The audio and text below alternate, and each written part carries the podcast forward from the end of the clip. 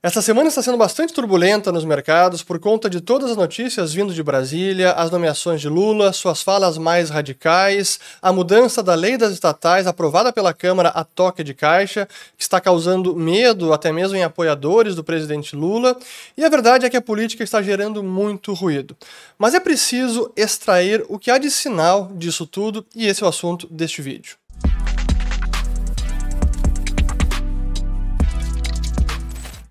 Muito bem, a todos aqueles que estão chegando agora aqui no canal. Meu nome é Fernando Urge, aqui a gente fala de economia, mercados e investimentos. Se vocês gostarem do conteúdo, considerem se inscrever, ativando o sininho aqui embaixo e compartilhando este vídeo.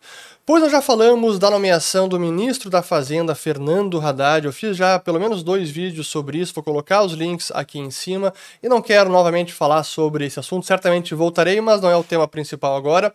Porque tivemos mais nomeações e mais falas até radicais do presidente eleito Lula, e isso está gerando um alvoroço todo, está gerando muita volatilidade nos mercados. E eu quero falar, mostrar primeiro uma fala do Lula e aí depois falar como mostrar como isso repercutiu nos principais indicadores macroeconômicos e depois tentar extrair um pouco do que há de sinal em meio a todo o ruído gerado pela política. Então, primeiro aqui a fala do Lula, que foi é, durante uma coletiva. Eu vou colocar aqui são poucos segundos e aí depois é, eu prossigo. Vamos lá. Vai acabar privatizações nesse país já privatizaram quase tudo. Mas vai acabar e nós vamos provar que algumas empresas públicas vão poder mostrar a sua rentabilidade. Eu, Aloysio Mercadante, vi algumas críticas sobre você, sobre boatos que você vai ser presidente do BNDES. Eu quero dizer para vocês que não é mais boato para Luiz Mercadante será presidente do BNDES. Nós, nós estamos precisando de alguém que pense em desenvolvimento, de alguém que pense reindustrializar esse país, de alguém que pense em inovação tecnológica, de alguém que pense na geração de financiamento ao pequeno, ao grande, ao médio empresário, para que esse país volte a gerar emprego. E nós queremos dizer ao mundo inteiro: quem quiser vir para cá, venha. Então, essa é apenas uma amostra das falas de Lula essa semana e que esse tipo de declaração está até gerando medo em muita gente. Alguns que apoiaram Lula, alguns daqueles liberais que apoiaram Lula durante a campanha. E a verdade é que aqui não há nenhuma novidade. Isso é Lula e ele vem falando sobre isso há muito tempo. Ninguém deveria se surpreender com esse tipo de declaração, porque essa é a sua visão de mundo, é isso que ele defende, que vem defendendo sempre. E agora indicar Mercadante para BNDES e, novamente, como a gente vinha alertando, colocar o BNDES como o, o, no centro da promoção do desenvolvimento, da concessão de crédito. Ora, não é o Estado que gera desenvolvimento, não é o BNDES que vai gerar, nem muito menos o Mercadante que vai gerar inovação tecnológica, criação de emprego. Não é assim que funciona. E, infelizmente, a gente está testemunhando é, a tentativa de reeditar a mesma cartilha fracassada de Lula 2, Dilma 1 e 2. E o que, que eu digo? Isso, na verdade, é o próprio Lula. Essa é a sua visão mas ninguém deveria se surpreender com esse tipo de declaração. Mas claro que a gente teve muita volatilidade depois disso, porque no mesmo dia, foi, primeiro essa a, a, a revelação de que seria o Mercadante, presidente do BNDES, ainda não tinha sido decidido que divulgaria naquele momento, mas o Lula está muito confortável está falando o que pensa, até surpreender os seus próprios aliados, interlocutores, porque não imaginava que já fosse divulgar naquele momento. Mas enfim, então ele mesmo vazou a informação e repercutiu muito mal nos mercados, até porque depois, durante a, a noite, a Câmara de Deputados aprovou a toque de caixa a mudança da lei das estatais, e que foi uma lei aprovada durante o governo de Michel Temer, 2016, e que foi fundamental e é fundamental para blindar as estatais contra ingerência política, porque não se pode indicar, por exemplo, para diretoria e conselho de administração ninguém que tenha partido, que tenha participado da instância de decisão de partido político nos últimos três anos ou que tenha atuado em campanha eleitoral. É, talvez o, o mercadante não, não se enquadre nisso, eu vou voltar a esse ponto depois, mas enfim, foi uma sinalização muito ruim e aí junto com a Câmara. E é preciso criticar todo mundo que aprovou essa lei na Câmara, seja PT, seja esquerda, centro-esquerda, centro-direita, bolsonarista, parece que Carla Zambelli também votou, Eduardo Bolsonaro, é, até está difícil filtrar o que, que é real ou não, mas não importa. Se Carla Zambelli e Bolsonaro votaram a favor da mudança da lei das estatais, isso está errado e pronto o princípio está errado e não se deve interferir nas estatais para não gerar o aparelhamento delas, o uso político, que inevitavelmente acaba gerando uma enormidade de prejuízos que precisam ser financiados pelo próprio povo e justamente os mais pobres, como eles dizem querer ajudar. Mas voltando à repercussão nos mercados, o que a gente teve Primeiro nas próprias estatais, a começar pela Petrobras, que chegou a cair, no dia que isso foi anunciado, chegou a cair quase 10%. Estou gravando aqui na quinta-feira, eh, às quatro e meia da tarde. E desde que, acabou as eleições, que acabaram as eleições, a Petrobras agora amargura um prejuízo de 17% e a, aqui o Banco do Brasil com 10%. Teve um repique no último dia porque, segundo aqui o Pacheco está afirmando, ele não vai votar lei das estatais a toque de caixa. Se vai ou não, eu não sei. Esse é um pouco do ruído de Brasília. Há muita negociata e articulação nos bastidores. É difícil saber o que, que é, é verdade, mas estão tentando mudar e é uma péssima sinalização para as estatais para a economia brasileira. Da mesma forma, isso está repercutindo novamente em toda a curva de juros. Não apenas a questão da PEC de transição, que ainda não foi é, terminada, também está sendo negociada, a Câmara agora está dizendo que não vai aprovar tão rapidamente, enfim, mais ruído, mas a sinalização é que PT quer gastar, PT quer mais gasto fiscal. E a repercussão nas nas principais variáveis, aqui a curva de juros chegou a subir bastante, o DI em 24 voltou acima de 14% durante essa semana, o 29, toda a curva longa, chegou novamente quase a 14%, sendo que no dia de hoje teve uma boa queda, até por conta dessas notícias é, de que o Senado quer barrar a lei de estatais e a Câmara não quer aprovar logo a PEC de transição da forma como ela foi aprovada no Senado. Então, esse é o ruído da política e as articulações e tudo, e tudo que está sendo negociado negociado lá em Brasília e a gente não sabe o que, que no final das contas vai passar.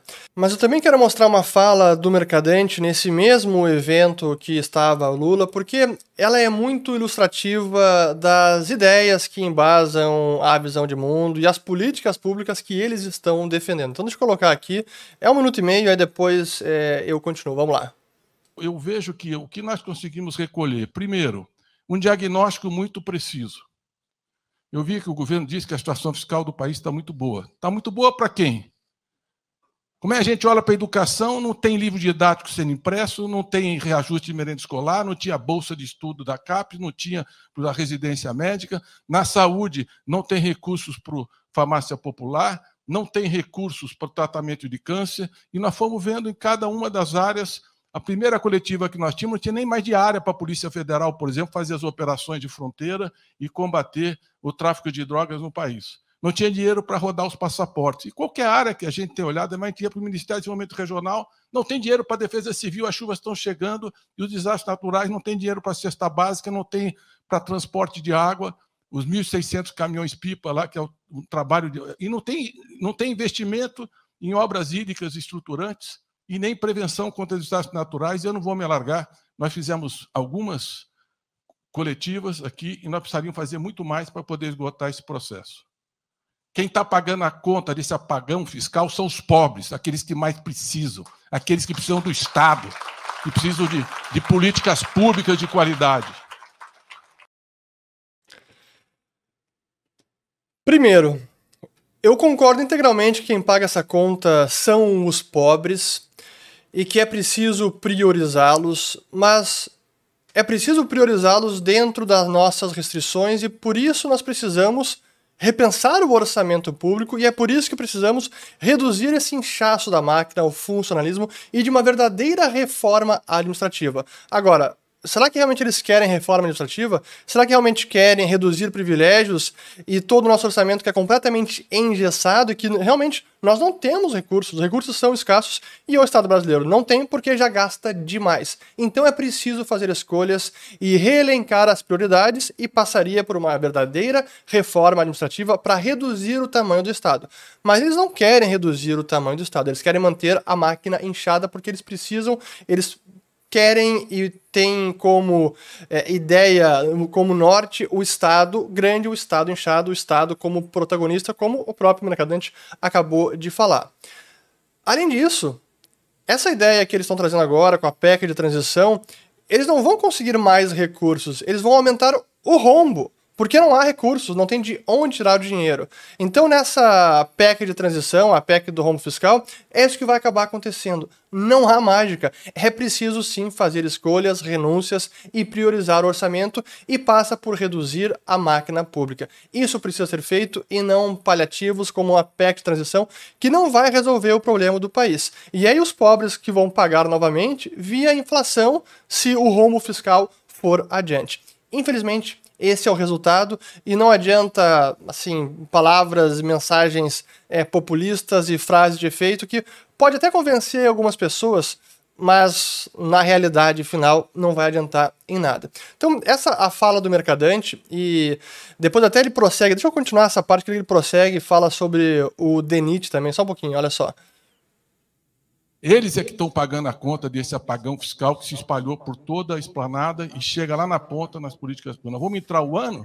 Não tem previsão para o Bolsa Família, não tem previsão para o salário mínimo, não tem previsão. Você pega um ministério como transportes, é o menor valor do DENIT desde que, do, do, do DENIT desde que ele foi criado na sua história.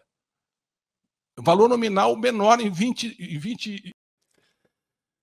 E aí que entra a mudança de visão minha de Haddad, Lula e Mercadante, eu não vejo isso como algo ruim. Pelo contrário, é importante que nós não concentremos mais recursos na mão do Estado. Quanto menor for o Estado, melhor será ou menor serão as chances de corrupção, de desvio de recursos, de mau uso do dinheiro público, do dinheiro do pagador de impostos, do dinheiro dos pobres. E eu, eu coloco aqui apenas como mera ilustração do argumento, é casos de, de corrupção do DENIT que foram numa, investigados numa operação da PF nesse ano. Enfim, como esse exemplo tem vários outros, mas o ponto é, a gente não precisa de um Estado mais inchado, um Estado mais forte. Pelo contrário, Estado forte, sociedade fraca. Estado forte, indivíduo fraco e pobres, mais pobres também.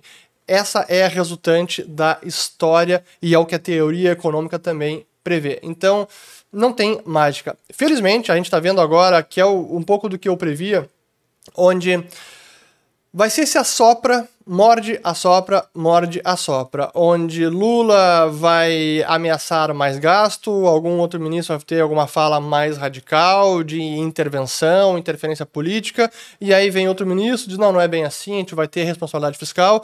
Agora, nessa semana, foi o Haddad que disse que aprenderam com os erros, não vão repeti-los, que vai ter responsabilidade e que não vão interferir nos preços e que expansão fiscal não vai ajudar a economia. Então, boas falas e vai ser é, exatamente isso ao longo do governo, mas a linha mestra, o norte, a direção, é essa que Lula vem defendendo antes da campanha e que agora, depois de eleito, também segue defendendo.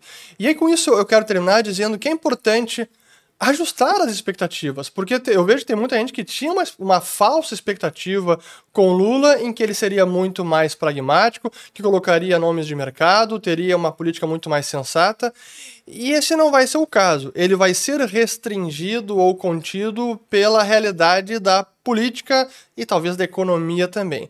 Mas o seu norte, ele é bem sabido. Então, ajude expectativas.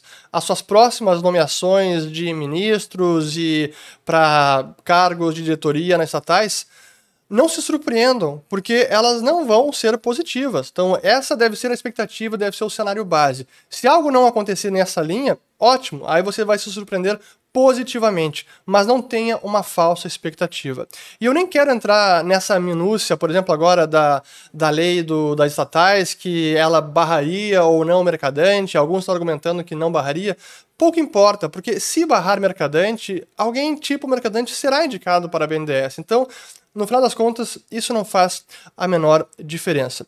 E agora sim, para encerrar, eu quero colocar uma fala, obviamente, de alguém que ficou muito famoso por ter apoiado Lula, o economista Armínio Fraga, que foi presidente do Banco Central. Eu quero colocar essa fala dele porque ela simboliza todos os apoiadores, aqueles que defenderam e que se colocaram como uh, eleitores de Lula durante a campanha. Então deixa eu colocar aqui e aí depois uh, volta para mim. Vamos lá. Armínio Fraga, eu sou economista eu vou votar no Lula no segundo turno. Esse é um voto de convicção. Mas eu, eu votei e, e, e, e, não me arrependo, mas agora eu estou com medo. Estou com medo. É, eu coloco essa fala do Armínio Fraga não para ridicularizar ele de forma alguma, mas sim porque ela é emblemática do que aconteceu com ele e outros que abriram voto em favor de Lula, porque idealizaram o Lula, criando expectativas de que Lula defendia teses que nunca defendeu e que mesmo durante a campanha não vinha defendendo, nem implícita nem explicitamente, pelo contrário, evitava falar de temas delicados porque sabia que poderia perder o apoio, inclusive de gente como Armínio Fraga. E agora o Fraga se diz muito surpreso e admite que está com medo. A verdade é que no futuro não tão distante, a Faria Lima, os agentes de mercado, apoiadores do Lula, esses economistas, esses uh, liberais, eles vão se dar conta que fizeram a pior precificação de risco da história do Brasil superestimaram o risco de Bolsonaro e subestimaram o risco de Lula. E no fim do dia, é tudo uma questão de preço. E quando o custo ficar bem elevado, aí Armínio Fraga e outros vão finalmente se arrepender. Espero ter gostado desse vídeo e volto no próximo. Muito bem, vou colocar aqui os links e compartilhem o vídeo. É mais um Infelizmente, eh, a gente tem que falar desses assuntos porque eles estão acontecendo e estão impactando a nossa vida pessoal, financeira e profissional. Enfim, é o futuro do nosso país.